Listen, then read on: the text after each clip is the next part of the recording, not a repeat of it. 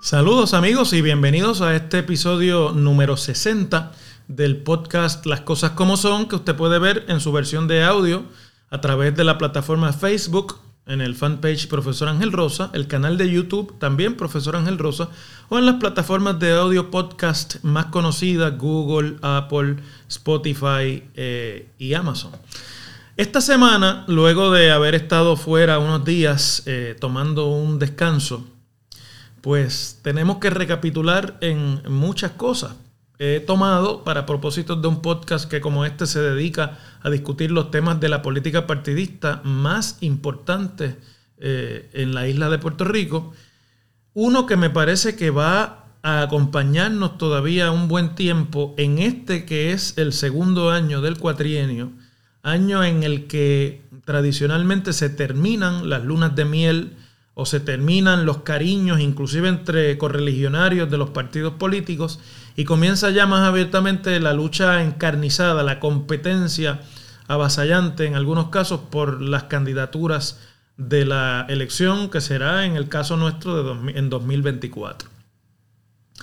Y por lo tanto me voy a referir a la situación política imperante en el Partido Popular Democrático, que otras veces hemos descrito aquí, como el más antiguo de los partidos políticos puertorriqueños actuales, fundado en 1938 y que ejerció el poder local desde 1940 hasta 1968 ininterrumpidamente en el siglo XX y luego se ha alternado desde el 68 hasta nuestros días el poder en el gobierno de Puerto Rico casi a partes iguales con el Partido Nuevo Progresista que está hoy en control del gobierno. El Partido Popular ha estado eh, con dolores de transición, dolores de crecimiento que no solamente son el resultado del vacío político que ha generado eh, las dos derrotas electorales consecutivas que han eh, sufrido en 2020 y anteriormente en 2016,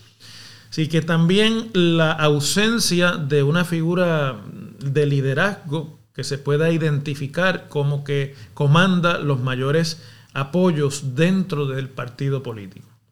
Y por lo tanto, esos dolores de crecimiento no solamente tienen que ver con la ubicación, las coordenadas ideológicas, eh, sociales, legislativas y políticas de un partido que sobrepasa ya los 80 años Sí, que también en términos de eh, los alineamientos que se producen detrás de las candidaturas políticas eh, en un partido cuya función principal es, como la de todos los partidos políticos, ganar elecciones para obtener el poder.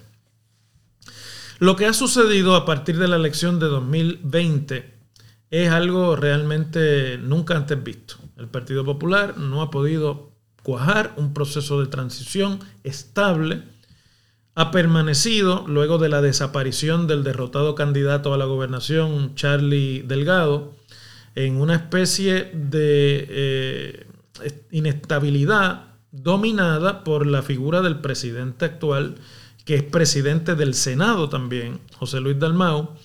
eh, cuya figura por muchas razones no logra consolidar eh, el liderazgo ni que la mayor cantidad de los populares lo adopten como la figura de futuro de ese partido. En consecuencia, han surgido a su alrededor otras aspiraciones de muchas eh, figuras dentro del partido que precisamente por lo abundante de estas aspiraciones son eh, un síntoma de la falta de una figura de liderazgo fuerte. Cuando mucha gente piensa y se cree con la capacidad de optar por el liderazgo máximo, lo que significa es que en realidad no existe una figura de liderazgo máximo. Y eso se complicó en el verano de este año 2022, cuando Dalmau desde la presidencia del partido anunció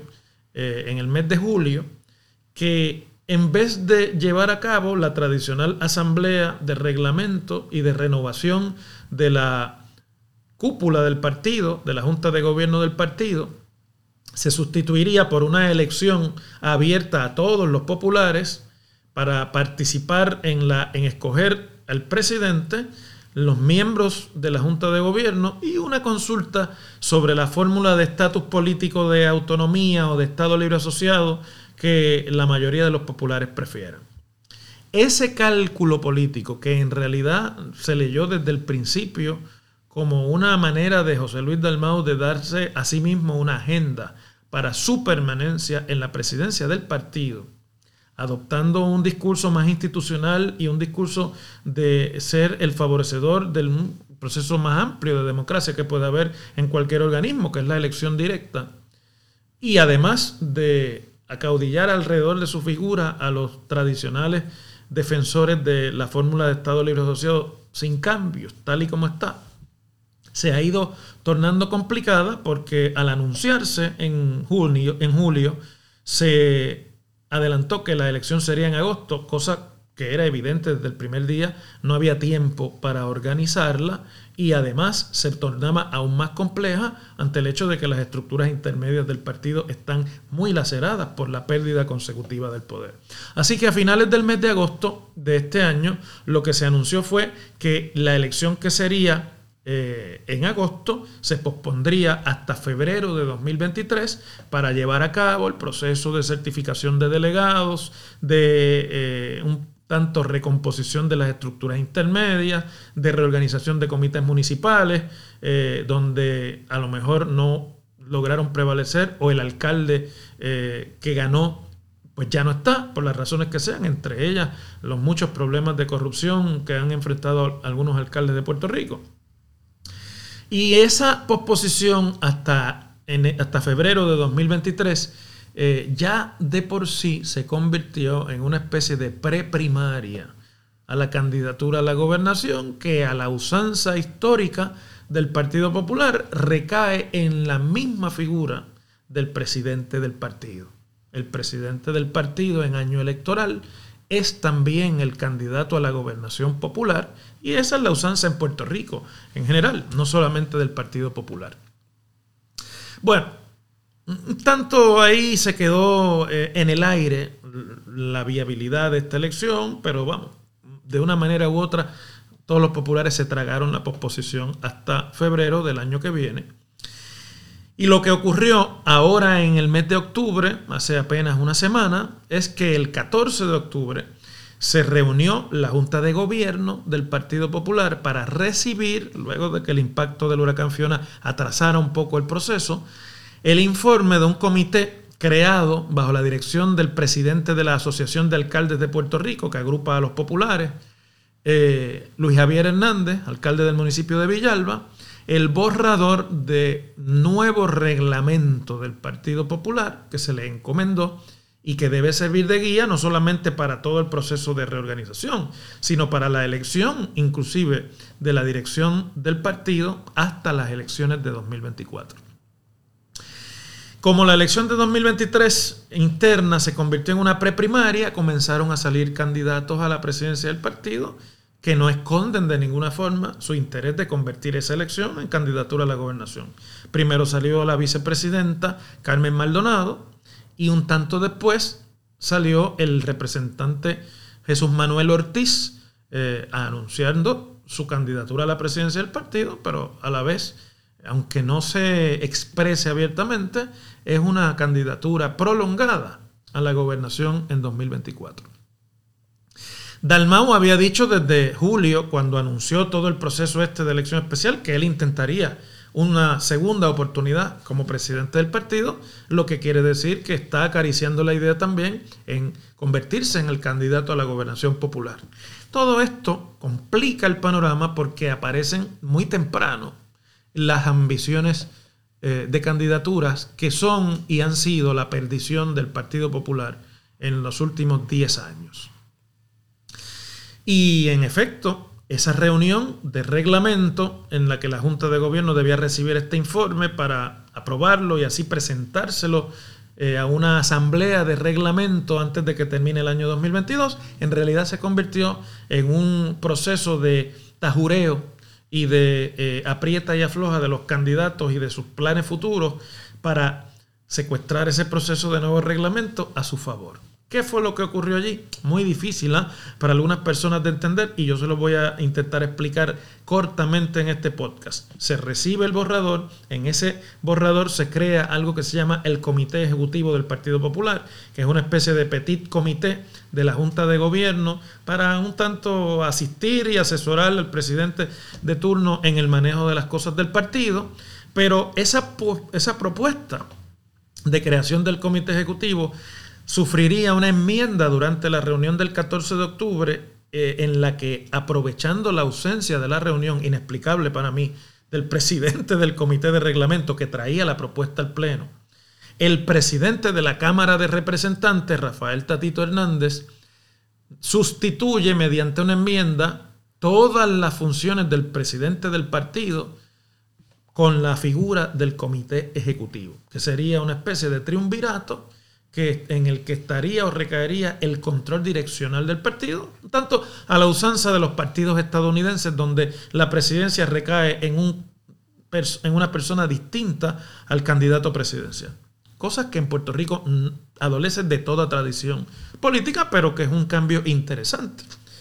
Detrás de esa propuesta en realidad está el interés de Tatito Hernández de diluir el poder de dirección del partido para él, sin entrar en la refriega de las competencias de candidatura, tener en, dentro de esa dilución, como es el presidente de la Cámara y tiene un grupo grande de legisladores leales a su figura, más poder y más eh, que decir en las decisiones de institucionales del partido, debilitando así la figura de Dalmau como presidente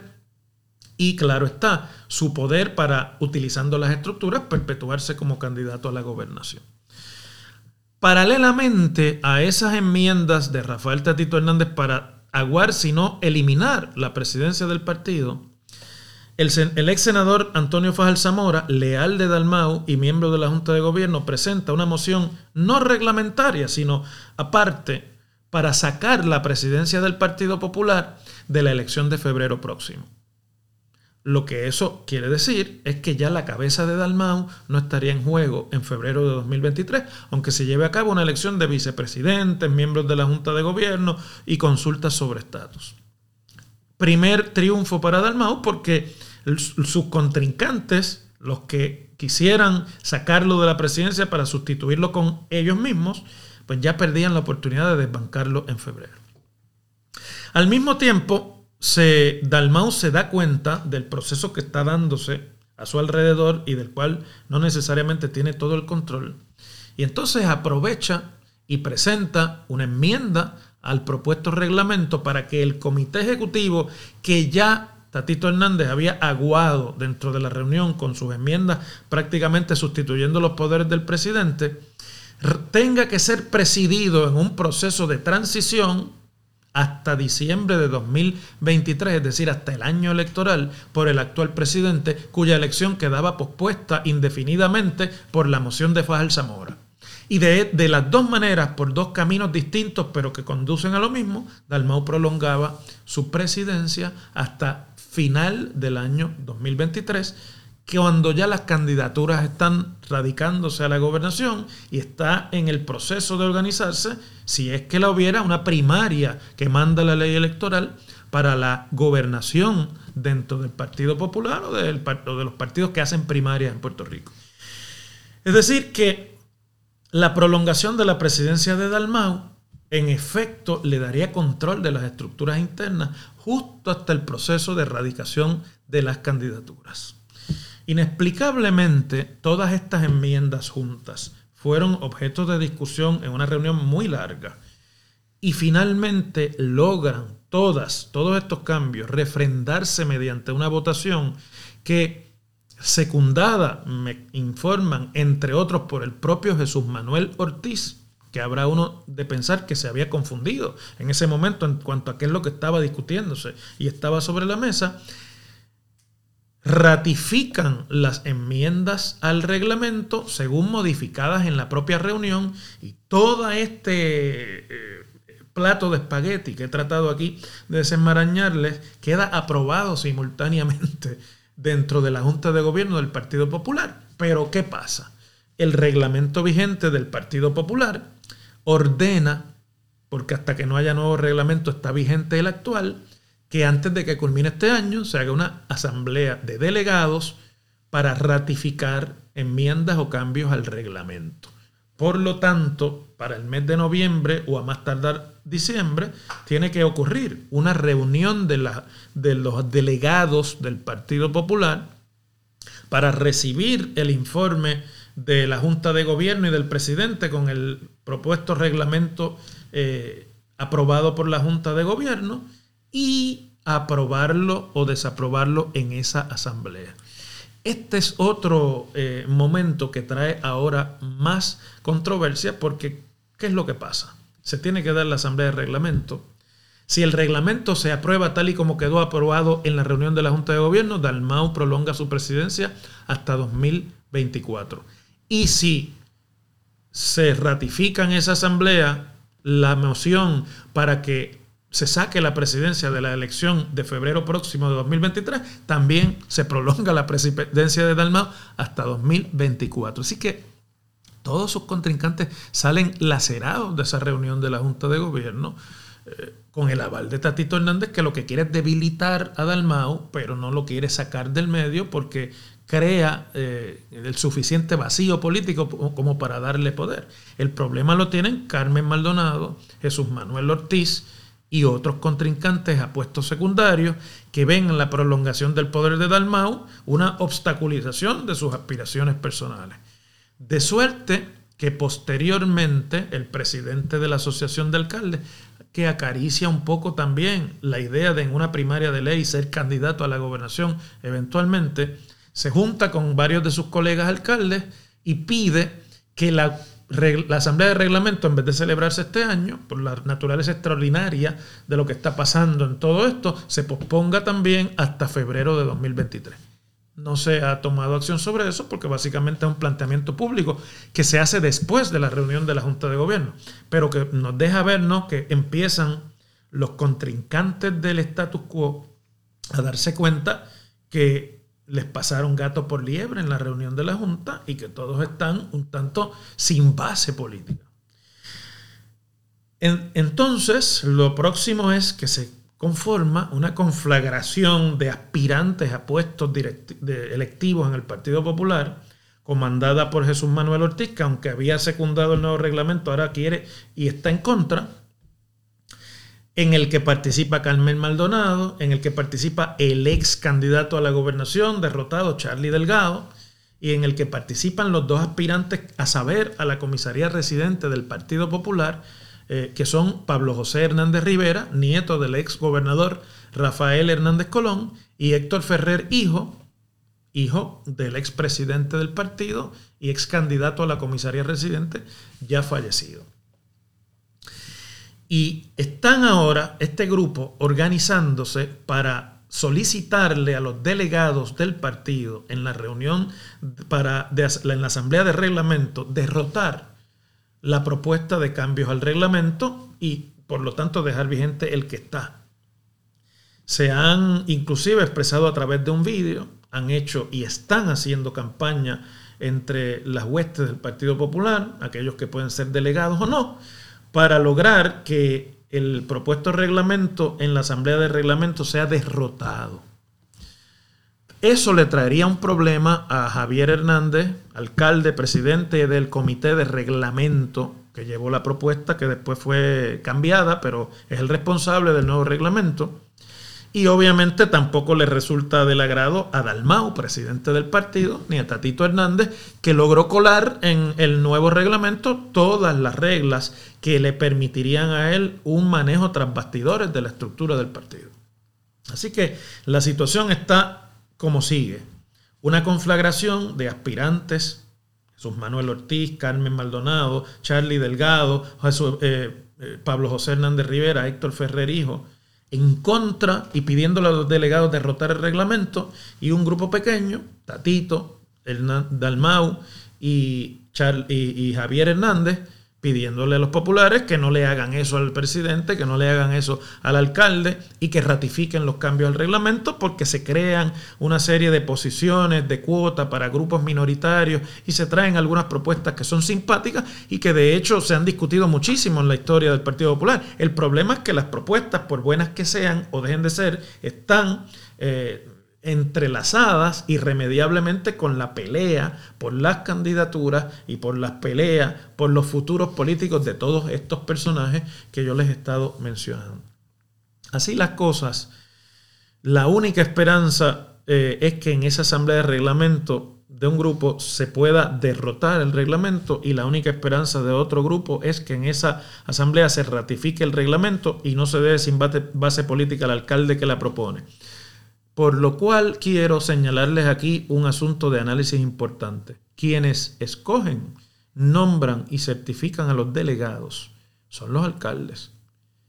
Obviamente en un proceso que se da en común acuerdo con la Secretaría General del partido que preside José Luis Dalmau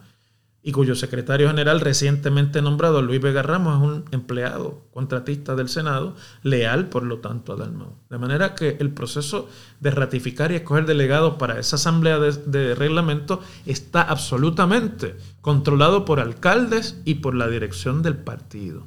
En el grupo pequeño está el presidente de la Asociación de Alcaldes que propuso el reglamento, está el presidente del partido y está el presidente de la Cámara. En el grupo grande, que cuentan con convencer a las huestes populares de que el nuevo reglamento no es bueno, están todos los demás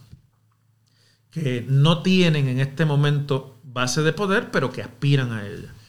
Así que no perdamos de vista que los alcaldes tienen aquí un grupo importante y una voz importante en todo ese proceso antes de esa y durante esa asamblea de reglamento.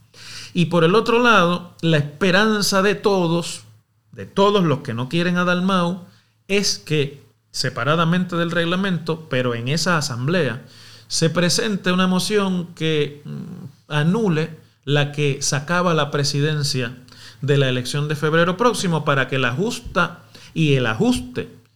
hacia la figura de Dalmau, que ha tenido obviamente una temporada muy negativa como presidente, ocurra en febrero temprano y, el, y los aspirantes puedan capturar desde ahora eh, la estructura y el centro de poder partidista que les permita sus candidaturas. Es decir, mire, espero habérselo podido explicar con claridad, porque lo he hecho hasta cronológicamente en, en la esperanza de simplificar toda esta complejidad. Pero de aquí el único análisis posible es el siguiente. El Partido Popular, lo he dicho muchas veces, y no lo digo con regocijo, está en franco proceso de disolución y deterioro. Toda esta madeja que les explico es más que elocuente para dejarlo entender. Y no puede haber una manera de explicar esto que no sea ese proceso de franco deterioro y disolución.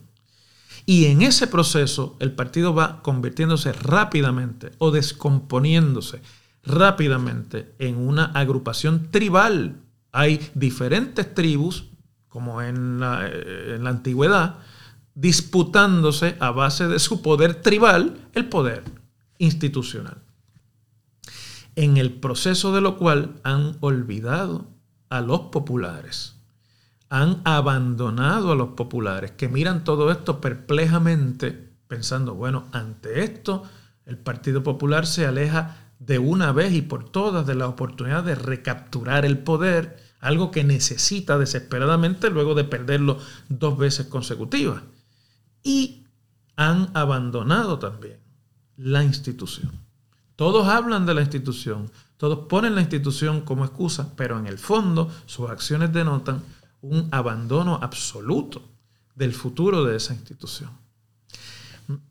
En el medio de lo cual se está planteando ya de una manera cada vez más fuerte la posibilidad de una alianza de los dos partidos incipientes más grandes, bueno, no incipientes, pero de los dos partidos minoritarios más grandes, que son Victoria Ciudadana y el Partido Independentista Puertorriqueño, en ese orden, de acuerdo a la votación de 2020, eh, de una alianza política para tratar de unir sus fuerzas y medirlas a las de, al 32% del Partido Nuevo Progresista, que así ganó el gobierno y al 30% y toda esta descomposición del Partido Popular que se esmera rápidamente por llegar en tercera posición. si esas conversaciones fructifican y si esas eh, alianzas ocurren,